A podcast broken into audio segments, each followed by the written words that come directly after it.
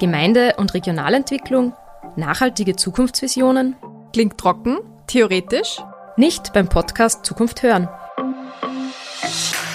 Hier hört ihr die Stimmen von engagierten Menschen und erfahrt, wie zukunftsorientiertes Handeln aussehen kann. Zukunft hören. Der Podcast mit innovativen Impulsen zum gemeinsamen Gestalten für Menschen aus den Gemeinden von übermorgen. Mit und von Agenda Zukunft, Der Oberösterreichischen Zukunftsakademie und dem Regionalmanagement Oberösterreich. Zukunft hören.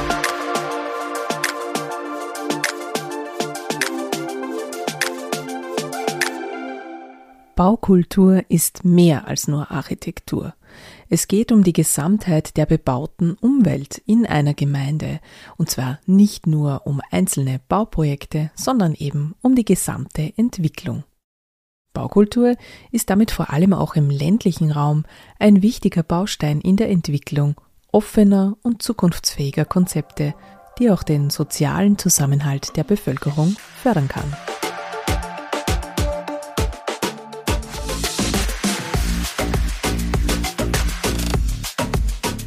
Herzlich willkommen beim Podcast Zukunft hören. Hier geht es um Gemeinde- und Regionalentwicklung und um innovative Zukunftskonzepte. Diesmal beschäftigen wir uns mit dem Thema Baukultur.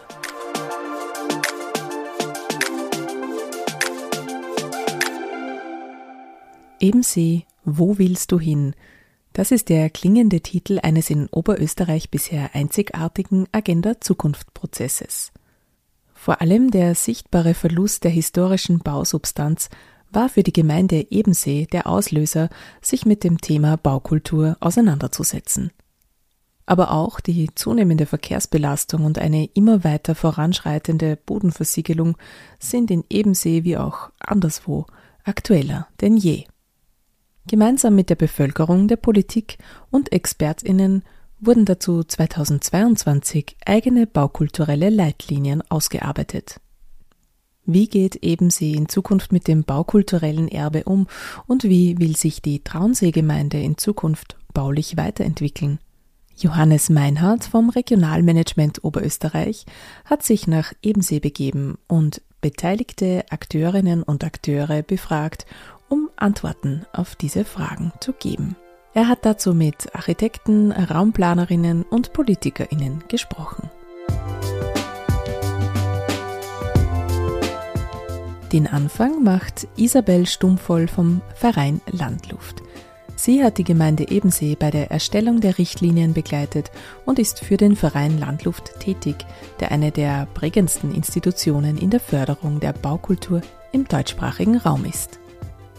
Via Zoom hat das Zukunft hören Team sie online in ihrem Büro an der TU Wien erreicht und gefragt, was ist eigentlich Baukultur und wie kann man in Gemeinden eine Kultur des Bauens etablieren? Der Begriff Baukultur ist ein sehr breiter, aber am besten fängt man an damit, dass man den Begriff auseinanderdröselt und sagt, es geht um eine Kultur des Bauens. Und uns beim Verein Landluft geht es auch darum, dass, dass man Personen und Gemeinden und Regionen unterstützt, eine Kultur des Bauens zu entwickeln. Und wenn wir in der Kultur drinnen sind, dann ja, ist es sehr komplex manchmal, weil da natürlich viele Personen und vor allem die Zeit auch eine Rolle spielt und das auch Veränderung bedeuten könnte, muss aber nicht. Aber wenn es um eine Kulturveränderung geht, dann ist es auch immer ein bisschen Arbeit. Und es geht darum, eine Kultur des Bauens zu entwickeln. Und da gehört jetzt nicht nur das fertige Gebäude dazu, sondern da gehört auch alles davor und danach dazu. Also davor heißt auch, ähm, dass es bei der Idee, bei der Planung und so weiter beginnt und dass man da sehr, sehr viel Energie, Zeit und Geld in die Planung steckt, damit am Ende ein super tolles, langlebiges, gut genutztes Gebäude rausschaut ähm, im Neubau oder auch wenn man den Bestand herrichtet. Aber es geht ja im weiteren Sinne nicht um einzelne Gebäude, äh, es geht nicht um die einzelne Fassade, sondern es geht äh, eigentlich ja wirklich so um viel mehr Themen. Also da spielen ja so Themen wie, wie äh, Mobilität oder Klimawandel rein, oder? Ja, genau. Also der Baukulturbegriff ist ein breiter, es ist nicht nur das einzelne Gebäude, obwohl das einzelne Gebäude schon seine Wichtigkeit hat, aber im System. Und da sind wir jetzt in der Gemeindeplanung, in der Regionalplanung, das ist ja alles ein System, eine gebaute Umwelt. Und da gehören ganz, ganz viele Themenbereiche dazu. Und ja, das sind die Gebäude, das sind die Nutzungen, das sind Mischnutzungen, das sind flexible äh, Bauformen, wenn wir zum Beispiel im Wohnbau sind, dass da halt auch äh, Personen auch über die Zeit drinnen Platz haben, aber das geht auch raus und da sind wir dann auch in der Raumplanung, das geht auch raus vom Gebäude und da geht es um Mobilität, da geht es um öffentlichen Raum, da geht es um Menschen, es geht bei der Baukultur um Menschen auch, nicht um Gebäude, sondern vor allem um die Menschen. Ähm, und das muss beachtet werden und da gibt es auch, auch Planungen und Projekte dazu. Baukultur ist ja auch äh, nicht nur Geschmackssache oder doch irgendwie Geschmackssache. Gibt es denn irgendwie so äh, typische Konfliktlinien in so einem Prozess zum Beispiel? Ja, also am meisten wird sich gestritten, zum Beispiel über Dachvorsprünge oder Dächer, ob es jetzt ein Flachdach oder ein Giebeldach ist oder wie, äh, ja, wie groß dieser Dachvorsprung ist oder ob es Gaupen geben darf oder nicht.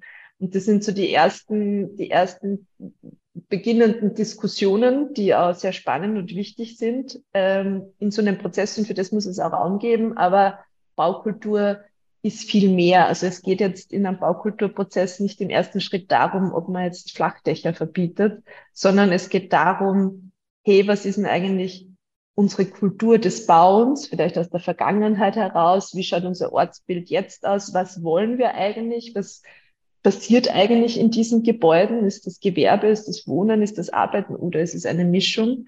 Was sind die Vorteile von dem und dem? Dann lebt man sich ja vielleicht auch Experten und Expertinnen ein.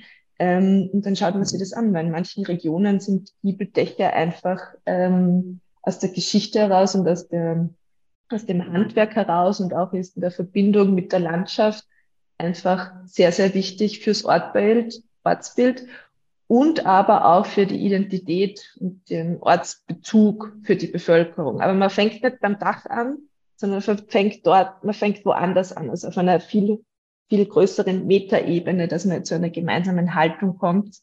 Und dann geht man immer weiter runter bis hin zu einem Entscheidungsprozess oder bis zu einem Entwurf eines Entscheidungsprozesses. Darf jetzt der oder die ein Flachdach haben oder nicht. Und dann muss es dafür Regeln geben. Also es kann nicht Willkür sein. Also gibt es auch so ein Zitat von, von einem Bürgermeister von einer Baukulturgewinnergemeinde, der sagt, es kann nicht sein, dass nur das gebaut wird, was dem Bürgermeister gefällt. Und das, was ihm nicht gefällt, wird nicht gebaut. Es muss dafür Mechanismen geben, die, die fair sind, transparent sind und allgemeingültig sind für die, für die Gemeindebewohner, BewohnerInnen.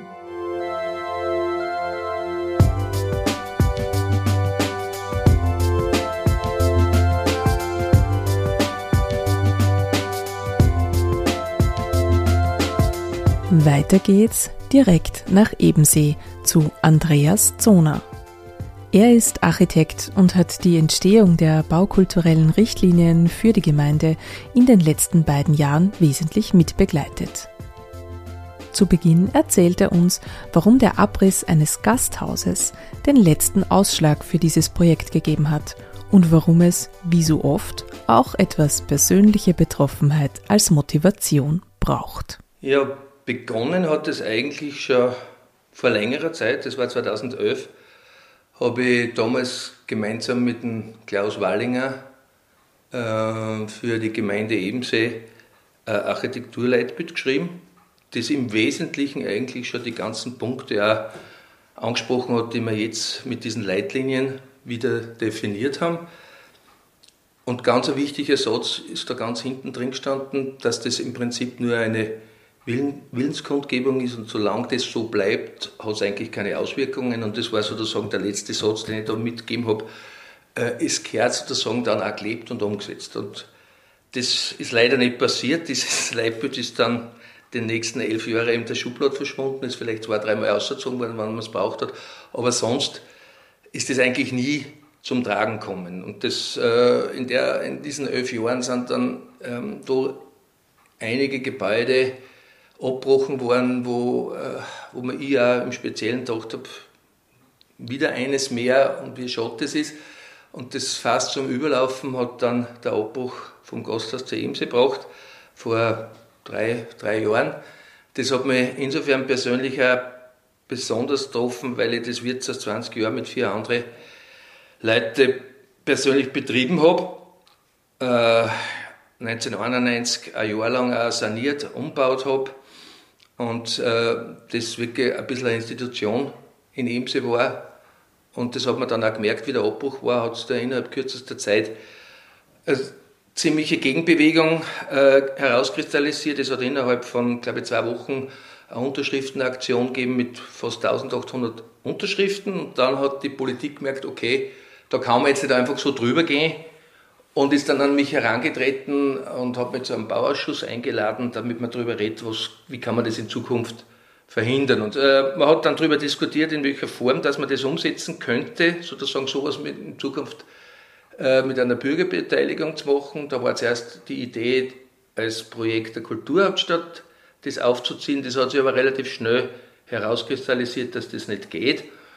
Und wir sind dann schlussendlich bei einem Agenda 21 Projekt gelandet, äh, was wir dann einfach mit ein paar junge Ebenseher und Ebenseherinnen zusammen, da war ich dann sehr froh, dass ich da die Unterstützung gekriegt habe, haben wir das dann umgesetzt.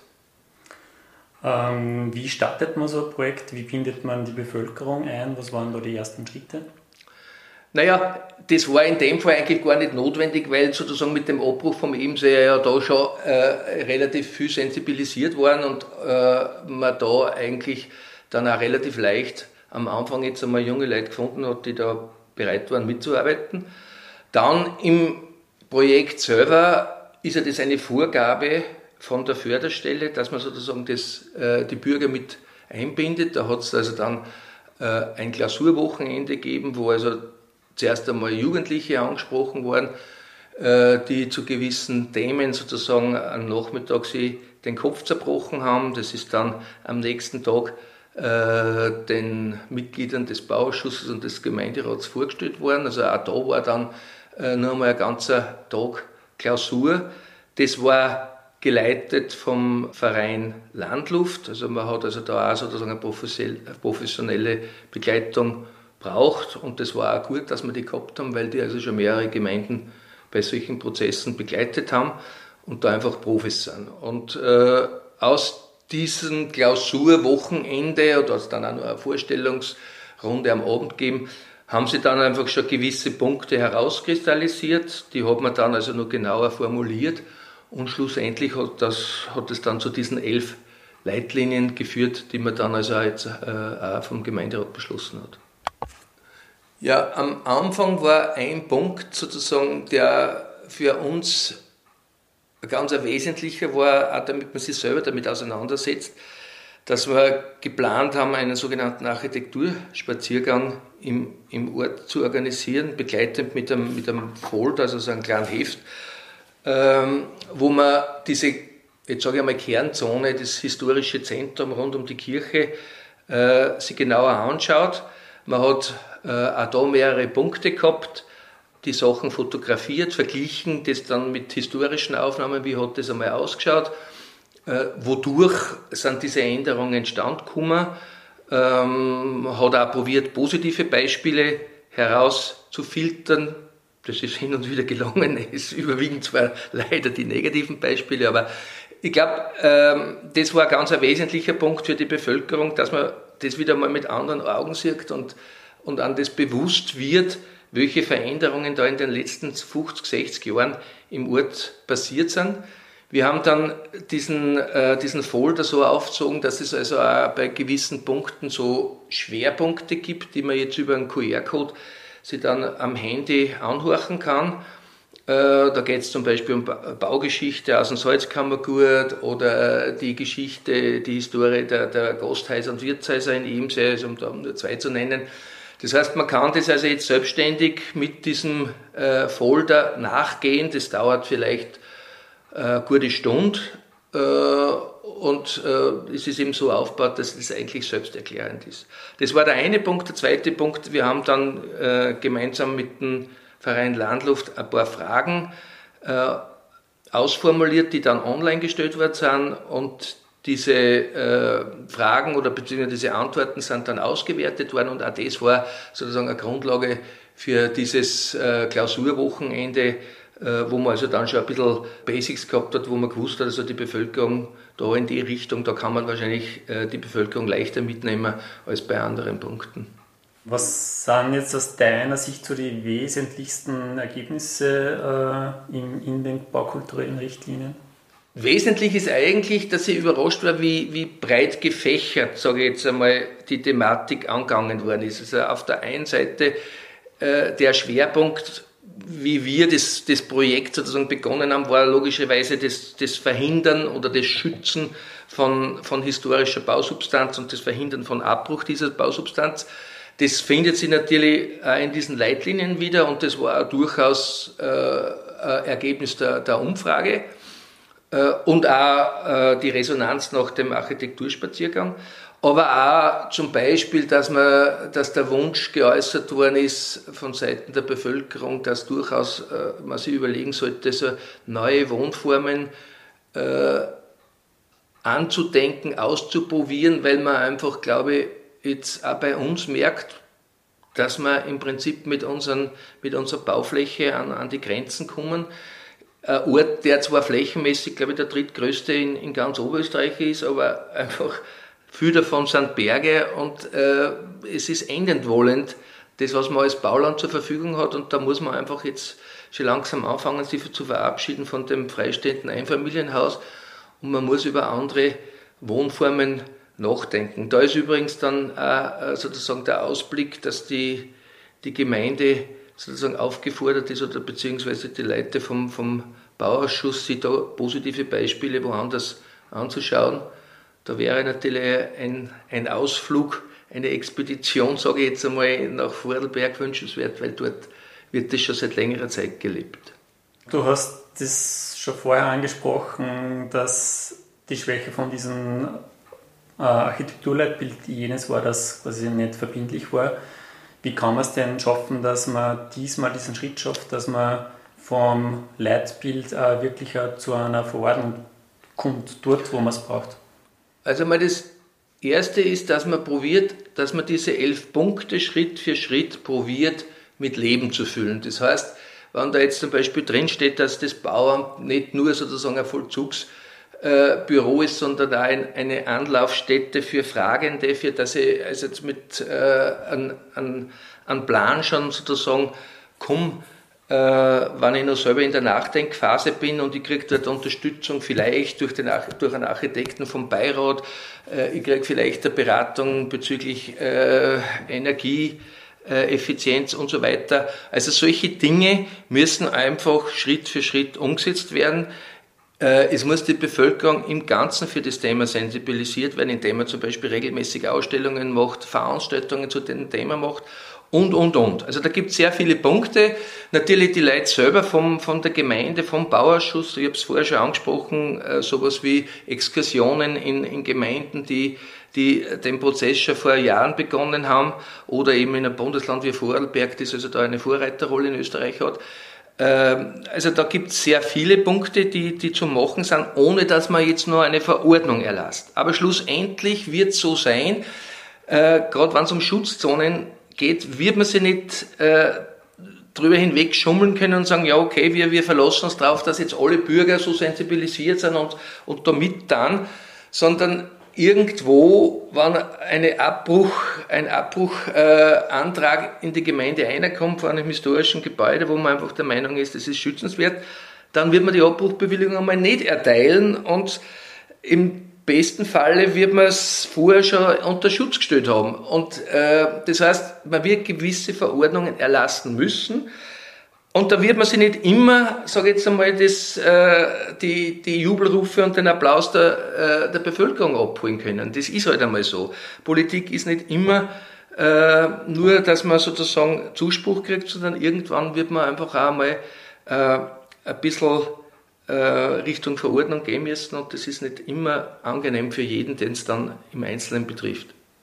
Gibt es in diese Richtung schon Ideen äh, für, für erste Schritte, Projektansätze, die man in den nächsten ein, zwei Jahren ja, ganz äh, konkret, ganz konkret äh, gibt es jetzt ein Kooperationsprojekt mit der TU Wien, das äh, Ende April bis Juni laufen wird. Das natürlich also für den Ort eine Riesenchance ist, dass man also junge Leute äh, da drei Monate im Ort und in Wien dann natürlich hat, die sich mit dem Thema beschäftigen. Da geht es darum, wie kann man Ortszentrum, ein historisches Ortszentrum, äh, wiederbeleben, wie kann man es schützen. Das heißt, da werden also sehr viele Ideen äh, geliefert und mehr oder weniger, kann man sagen, fast gratis geliefert, die man dann als Grundlage nehmen kann, zum Beispiel für sowas wie eine Schutzzone, Kernzone, wie auch immer, dass man das dann nennt. Weil das, was jetzt sozusagen nur an historischer Substanz rund um die Kirchen vorhanden ist, wäre es jetzt höchst an der Zeit, dass man sich überlegt, wie man mit dem umgeht, dass da jetzt nicht mehr abgebrochen wird oder ich sage es jetzt ganz brutal auch verschandelt wird, weil auch das passiert. Unter, immer unter dem Deckmantel, dass man irgendwas jetzt äh, renoviert. Man kann auch so oder so renovieren, das sind einfach zwei Paar Schuhe. Und da braucht es einfach auch Profis und da braucht es auch die, die professionelle Beratung. Was sind deine Wünsche für eine gute baukulturelle Zukunft in Ebensee? Wünschen würde man, dass das wirklich beim, bei der Bevölkerung ankommt, dass es eigentlich wieder eine Selbstverständlichkeit wird, dass man sie regional bewusst oder dass man regional bewusst baut, dass man das, was man historisch da als, als sehr typische Architektur und Baukunst über Jahrhunderte aufgebaut hat, auch als schützenswert empfindet, ohne dass es jetzt großartig äh, äh, ein Reglement dafür gibt, sondern dass das jetzt wirklich wieder im Bewusstsein verankert wird. Dazu braucht es eine intensivere Auseinandersetzung mit dem Thema und das muss natürlich logischerweise von der Gemeinde, von den politischen Vertretern in erster Linie gelebt werden. Das heißt, die haben eine Vorreiterrolle logischerweise an den eigenen, gemeindeeigenen Gebäuden. Da gehören jetzt Arbeitersiedlungshäuser dazu, da gehört, äh, da gehört sowas wie äh, das, das Armee- oder Armenhaus dazu. Gebäude, die jetzt nicht mehr so im, im, im Mittelpunkt stehen, aber die, die wirklich eine lange Historie haben und die auch, wo, wo schon mal drüber geredet worden ist, dass sozusagen diese, diese Dinge abbrochen werden. Und ich glaube, dass wenn man das zusammenbringt, dass man insgesamt ein breiteres Bewusstsein in der Bevölkerung schafft, da wäre schon einmal sehr viel äh, gewonnen und, und wie man dann im Einzelnen äh, mit Regeln oder Bestimmungen oder Vorschriften dann umgeht, das lasse ich jetzt einmal dahingestellt. Wichtig wäre, dass das sozusagen ein breites Bewusstsein wiederfindet. Welche Tipps oder welche Hinweise kannst du anderen Gemeinden mitgeben, die sich auch für das Thema Baukultur interessieren, die vielleicht einen ähnlichen Prozess in der Gemeinde starten wollen? Das Wichtigste ist einfach loslegen. Das ist einmal das, ist einmal das Wesentliche. Nicht darauf warten, dass man sozusagen irgendwie von außen dann die Inputs kriegen, kriegt, sondern einfach loslegen, probieren, junge Leute, äh, die, die voller Engagement sind, zu gewinnen, dass sie bei solchen Projekten mittun, weil die das am besten dann auch über einen gewissen Zeitraum mittragen und einfach auf, auf äh, negative Punkte den Finger drauflegen und drauf lassen und nicht und keine Ruhe geben. Das ist einfach, glaube ich, das, das Wesentliche.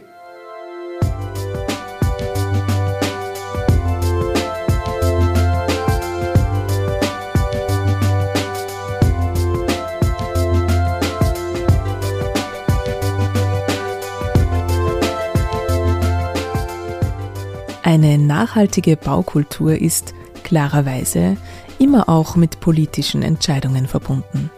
In Ebensee steht der Gemeinderat hinter den erarbeiteten baukulturellen Richtlinien, warum man diese braucht, wie sie die politische Arbeit unterstützen können und vor welchen großen Herausforderungen Ebensee aktuell steht.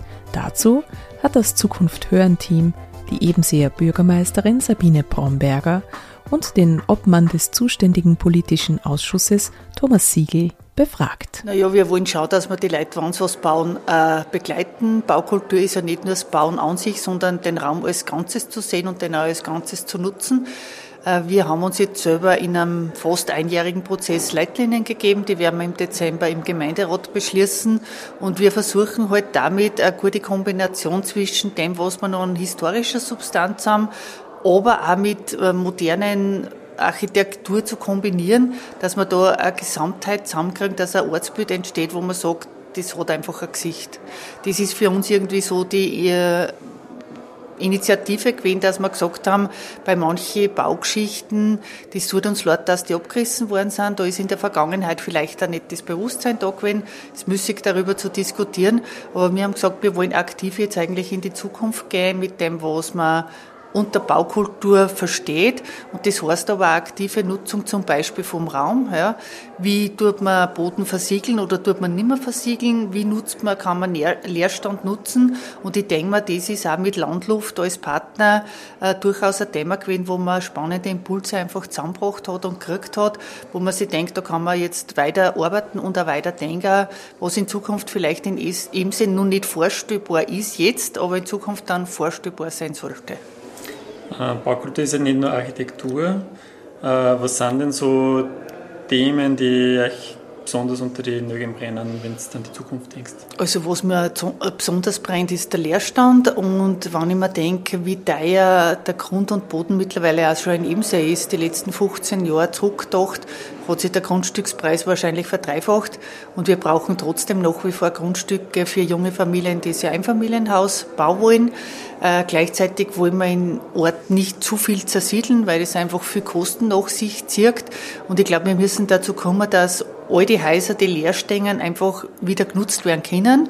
Und das ist oft eine schwierige Diskussion, aber ich glaube, auf den Weg müssen wir gehen, weil das ein wichtiges Zukunftsthema ist. In Imse, glaube ich, sind relativ gleichartige äh, Probleme entstanden, dass man einfach, und Anführungszeichen einfach, dass man in der Entwicklung übersehen hat, äh, die nachhaltige Planung, äh, die Nachnutzung und äh, durch ähm, eine fehlende nachhaltige Entwicklung jetzt da an Leerstand vorfindet im Zentrumsbereich, bedingt natürlich durch das Absiedeln vieler Betriebe und Arbeitgeber und dadurch eben auch der Kaufkraft und mit dem äh, wiederum verbunden wären Lokale, die halt durch die heimische Bevölkerung gut frequentiert gewesen sind, nicht mehr funktionieren, weil einfach die, äh, die Kaufkraft nicht mehr da ist. Die Gemeinde Emse mit seinen vielen Betrieben, die jetzt sehr wenig äh, Arbeitsplätze äh, vorfindet, hat jetzt das Thema zu bewältigen. Wie schaffe ich es denn, dass ich den Kern, und das ist ein wesentlicher Teil unserer baukulturellen Leitlinien, weil die sollen ja nicht nur Gestaltungselement sein, sondern vor allem auch ein Element, wie kann ich mich denn entwickeln, wie kann ich den, den Leerstand, wie kann ich energetisch was machen, äh, wieder zu reparieren. Und das wird die ganz große Herausforderung sein. Wie schafft man es denn oder wie kann man es denn schaffen, dass man einen Schritt dahin kommt, dass man sagt, okay, das ist jetzt äh, Papier, das ist jetzt nicht einfach nur äh, einer Willensbekundung irgendwie gleichkommt, sondern dass das einfach äh, tatsächlich irgendwie in die Umsetzung kommt, bestmöglich. Vielleicht fangen wir nur mal so an. Wir haben über das diskutiert, was wird denn das für äh, Ergebnis sein, wenn man Leitlinien schafft, die keine verbindliche Verordnung im klassischen Sinn bei Bauungsplan, Flächennutzungsplan ist, sondern einmal eine, eine Richtlinie. Richtlinie, die ja sehr ich sage mal so, nach allen Seiten interpretierbar ist, noch immer, weil es ja nicht ein, ein klarer Satz ist, bau so groß und so breit und so lang oder bau genau dieses Pflaster oder was weiß ich, maximal diese Dichte, sondern eine Linie, die sehr stark in einen Gestaltungsspielraum einspielen kann, wenn man es richtig interpretiert und zwar rechtzeitig. Wir sind der Meinung und ich persönlich bin der Meinung, man sollte mit dem Bewusstsein, dass man nachhaltig was erreichen können, ohne Zwang und Anführungszeichen gesetzt. Eine Verordnung ist verpflichtend, eine Verordnung gibt klare Parameter vor, die man nicht mehr abweichen äh, kann, aber eine Leitlinie lässt auch noch Spielraum offen. Und je früher man diese Leitlinien auch lebt, bereits im ersten Planungsprozess, desto besser kann man vielleicht dem überhaupt äh, entkommen, dass man sagt, wir brauchen eine Verordnung, die dann erzwungen wird. Und das war eigentlich das große Ziel. Wenn wir das schaffen, dann haben wir, glaube ich, ähm, nicht glaube, sondern bin überzeugt davon, dass dann diese, dieses Ergebnis äh, mit diesen elf Schritten äh, genau das äh, äh, umsetzt, was wir uns eigentlich wünschen. Ähm, eine Frage hätte ich noch zum Thema Bürgerbeteiligung. Äh, Agenda ist ja de facto ein Bürgerbeteiligungsinstrument. Wie siehst du das? Wie werden künftig auch noch äh, Bürger zum Beispiel damit eingebunden oder haben Bürger zukünftig auch die Möglichkeit, dass da zum Beispiel bei Projekten andocken oder ist das aus deiner Sicht jetzt doch mehr in der Verantwortung von der Gemeinde? Äh, grundsätzlich ist diese Linie natürlich eine Aufgabe, die die Gemeinde äh, im Bauamt als solches, als, als Behörde äh, äh wahrzunehmen hat, was ein Gemeinderatsbeschluss ist, aber der Bürgerbeteiligungsprozess, der sollte nie enden. Es sollte jedes Projekt einerseits ein Referent sein und andererseits auch ein Projekt, das man nicht nur vorsagt, sondern wo man auch Ideen, man wird jetzt aus meiner Sicht diesen, diesen doch größeren Bereich nicht ausschließlich eher einen Planungsprozess in der Gemeindestube machen, sondern man wird mit sicher Bürgerbeteiligung dazu beiziehen, weil es gibt ja nicht nur öffentliche Interessen, es gibt auch da vielleicht private Nutzerinteressen, es gibt Input im Zusammenhang mit, mit Personen, die sich jetzt da schon mehr oder weniger derzeit noch äh, in der Sache drüber mokiert haben, weil man einfach einen Ballon wegkreist, die werden sich auch was gedacht haben, die muss man dann auch aus meiner Sicht beiziehen, muss den Planungsprozess mit denen gemeinsam gestalten. Und es sollte äh, jeder Bürger, der ein größeres Projekt hat, man wird jetzt nicht bei jeder Gartenmauer, sage ich einmal so ganz trivial, ähm, eine Leitlinienplanung äh, äh, umsetzen müssen, aber jeder größere Bereich, sei es eine Baulücke im, im Zentrumsbereich, die bespült wird, sollte einerseits die Möglichkeit haben, mit einem Gestaltungsbeirat mit Fachleuten Beratung zu bekommen, die vielleicht was kostet, aber der, der, äh, äh, ein Teil des Planungsprozesses bereits abdeckt, somit ist das kein verlorenes Geld. Und andererseits dann auch mit diesen Leitlinien gemeinsam mit einem Bauausschuss zusammen äh, eine Entwicklungsphase einläutet, dass die Bürger auch einerseits ihr Projekt einbringen und andererseits aber von uns auch ein Statement dazu bekommen, gemeinsam mit einem Gestaltungsbeirat, was sollten entstehen. Also es sollte immer Gemeinsamkeit bleiben und sollte nicht irgendwo wieder, da sind wir jetzt relativ beim Anfang, kein striktes, starres Korsett sein, wo ich sage, da hast du jetzt Linien und Richtlinien und Vorgaben und die sind zum Umsetzen aus. Es sollte immer ein kommunikativer Prozess und ein lebendiger Prozess bleiben. Und das Ergebnis sollte uns hoffentlich dann recht geben, dass eben sie nicht nur baukulturell nach außen optisch, sondern auch im sozialen Bereich äh, wieder die inneren die Plätze, die man dann äh, plant, auch wieder zu erweckt, dass wieder äh, im jetzigen doch sehr wenig äh, frequentierten Zentrumsbereich wieder Leben einkehrt, dass man genau diese Marktgassen wieder so gestalten, dass man sagen, schaut, sehr kommt, schaut euch das an und dadurch äh, einen Ort Aufbruch erleben und so. Und das hat eine nachhaltige Wirkung für Ebensee und für alle Ebensee und Ebenseerinnen.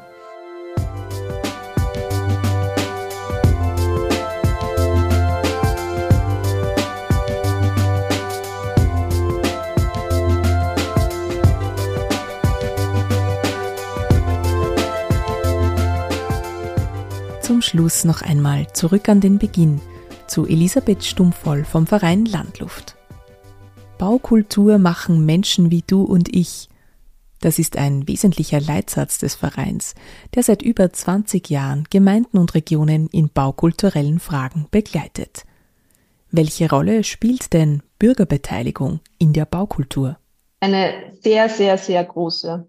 Also das zeigt auch die Erfahrung, dass hinter guter Baukultur oder äh, äh, hinter der Kultur des Bauens oder hinter der Kultur des Planens einzelne Menschen stehen, aber auch eine Gruppe an Menschen. Und es steht und fällt mit diesen Personen. Und oft sind das kleine Teams oder auch größere Teams oder Gruppen, äh, eher formeller oder aber auch lose ähm, in Gemeinden und Regionen, die sich dem Thema angenommen haben. Und jetzt ist die Frage, wie kommt es zu dieser Gruppe? Das äh, kann über Bürgerbeteiligungsprozesse passieren. Und äh, so äh, schafft man es auch, dass man dauerhaft am Thema dranbleibt. Oder es gibt auch natürlich die andere Möglichkeit, was total super wichtig ist, dass man in Prozessen der Baukultur, da gehört einfach Bürgerinnenbeteiligung dazu, weil sonst weiß man nicht, was los ist, sozusagen in der Gemeinde. Aber es ist auch wichtig, weil es geht um die Gestaltung der Zukunft. Und es geht auch darum, dass man das Besondere am Ort herausarbeitet. Und für das braucht es die Mithilfe aller. Und Baukultur geht jedem was an, weil äh, jedes Gebäude, jede, jedes Bauwerk steht im öffentlichen Raum und man geht da ja, wenn man dort wohnt, jeden Tag durch oder fährt da jeden Tag durch und das ist keine allein private Angelegenheit. Jedes Gebäude steht im öffentlichen Raum. Wie startet man denn als Gemeinde am besten so einen Prozess? Gibt es da eurerseits irgendwelche Empfehlungen? Ich glaube, jede Gemeinde ist wahrscheinlich anders, äh, hat andere äh, Anlassfälle, aber gibt es irgendwie so Empfehlungen eurerseits, die man, die man sich äh, zu Herzen nehmen kann, wenn man jetzt sagt, okay, wir wollen uns gemeinsam mit den Bürgern jetzt äh, dem, dem Thema Baukultur nähern? Also wenn das so ist, wie du gesagt hast, wenn die Gemeinde von sich aus selbst sagt, sie will so einen Prozess starten, dann ist schon wahnsinnig viel passiert, ähm, weil dann äh, geht's auch los. Also dann sucht man sich auch eine gute Begleitung für den Prozess. Also das ist wichtig, dass da externe dabei sind, die den Prozess auch aufsetzen und begleiten, vielleicht ein bisschen moderieren, weil man kann und sollte nicht alles selber machen als Gemeinde, weil es sollte schon ein breiter, transparenter Prozess sein, sich ja jeder und jede drin wohlfühlt. Und dann ist das Schöne, wenn man dran bleibt, also wenn das nicht nur ein Prozess ist und dann ist es aus und dann passiert nichts mehr, sondern man sollte dranbleiben und dann entstehen die ersten Projekte. Und das, das Tolle ist, das zeigt auch die Erfahrung bei Landluft, dass es äh, dann zu einem Schneeballeffekt kommen könnte, weil ein kleines Projekt, und es ist noch so klein, kann oder kann und erzeugt sehr, sehr viele andere Projekte, weil die Menschen dran sind, weil man sieht, dass es geht. Also da gab es ein Beispiel mit, es hat begonnen mit dem, wer gießt die Blumen bei den neuen Bushaltestellen und daraus hat sich eine Gruppe gebildet, die sich um die Bushaltestellen gekümmert hat und daraus ist dann wiederum eine Gruppe entstanden, die sich um den öffentlichen Raum gekümmert hat und so sind ganz, ganz viele weitere Projekte entstanden bis hin zu einem großen Museum. Aber Baukulturarbeit ist eine lange Arbeit und hört nie auf. Und ähm, es zeigt auch, dass es äh, erst nach einer längeren Zeit die großen Früchte trägt. Weil das habe ich am Anfang schon gesagt. Ähm, die Planung ist wahnsinnig wichtig.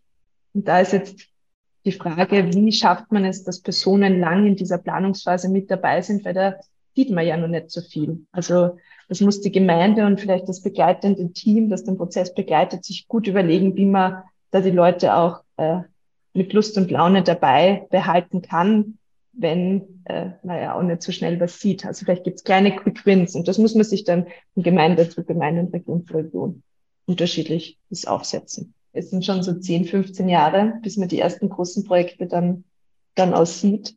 Aber die kleinen Dinge passieren natürlich viel schneller und die gilt es halt dann auch zu feiern. Aber so 10, 15 Jahre ist schon wichtig. Und es wird auch Rückschläge geben. Das sagt uns auch jeder Bürgermeister, jede Bürgermeisterin aus, aus den Baukulturgemeinden. Es geht nicht steil nach oben, was auch immer dieser Teil steil nach oben eigentlich ist. Also muss sich auch seinen Zielen bewusst sein. Aber ja, es gibt Rückschläge, aber es kann dann auch wieder vorangehen. Es ist nicht eine gerade Linie, sondern es, man dreht sich auch ein bisschen im Kreis und es ist sehr bunt, das Bild.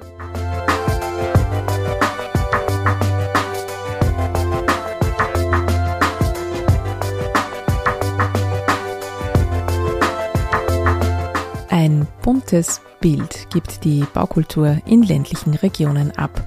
Und das war auch das Thema dieser Episode des Podcasts Zukunft hören. Hier geht es um Gemeinde- und Regionalentwicklung und um nachhaltige Zukunftsvisionen.